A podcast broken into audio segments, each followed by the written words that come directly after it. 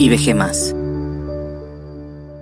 Por fe y para fe, por gloria y para gloria. Si tú y yo queremos avanzar hacia nuevos niveles de gloria, debemos empezar por avanzar hacia nuevos niveles de fe. ¿De fe?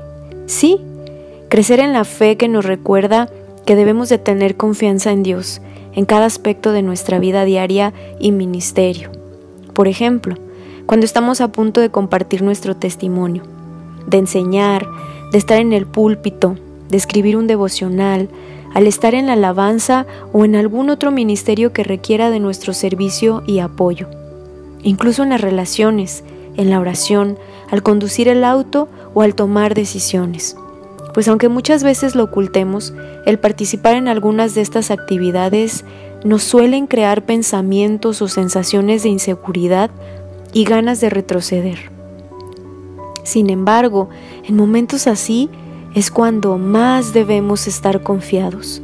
Pues imaginemos que después de haber estado orando, nos preguntáramos, ¿oré el tiempo suficiente? ¿Oré acaso por las cosas correctas?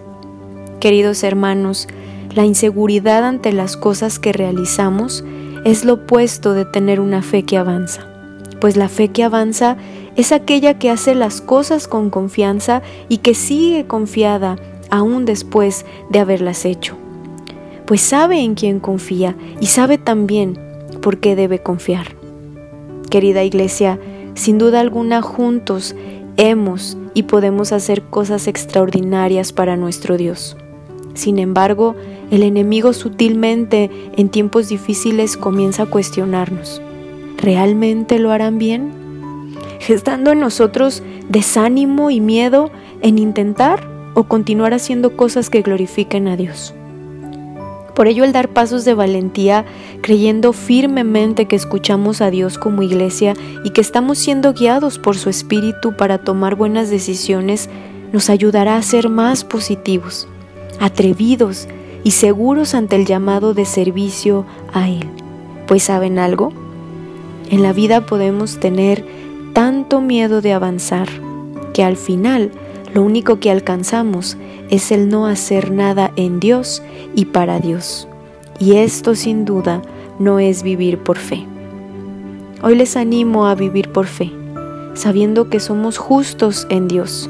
Digámonos unos a otros, no somos una iglesia que retrocede para perdición, sino más bien nosotros somos una iglesia que decide perseverar en amor, en servicio, en diezmos y ofrendas para no entristecer a Dios. Decidamos y entendamos que hoy nos corresponde hacer una parte importante en medio del caos. ¿Cómo hacerlo? Creyendo, poniendo solo en Él nuestra confianza creyendo en lo que dice su palabra, viviendo por fe y para fe, para que así Él pueda llevarnos por gloria y para su gloria. Mas el justo vivirá por fe, y si retrocediere, no agradará a mi alma. Pero nosotros no somos de los que retroceden para perdición, sino de los que tienen fe para perseveración del alma. Hebreos 10:38.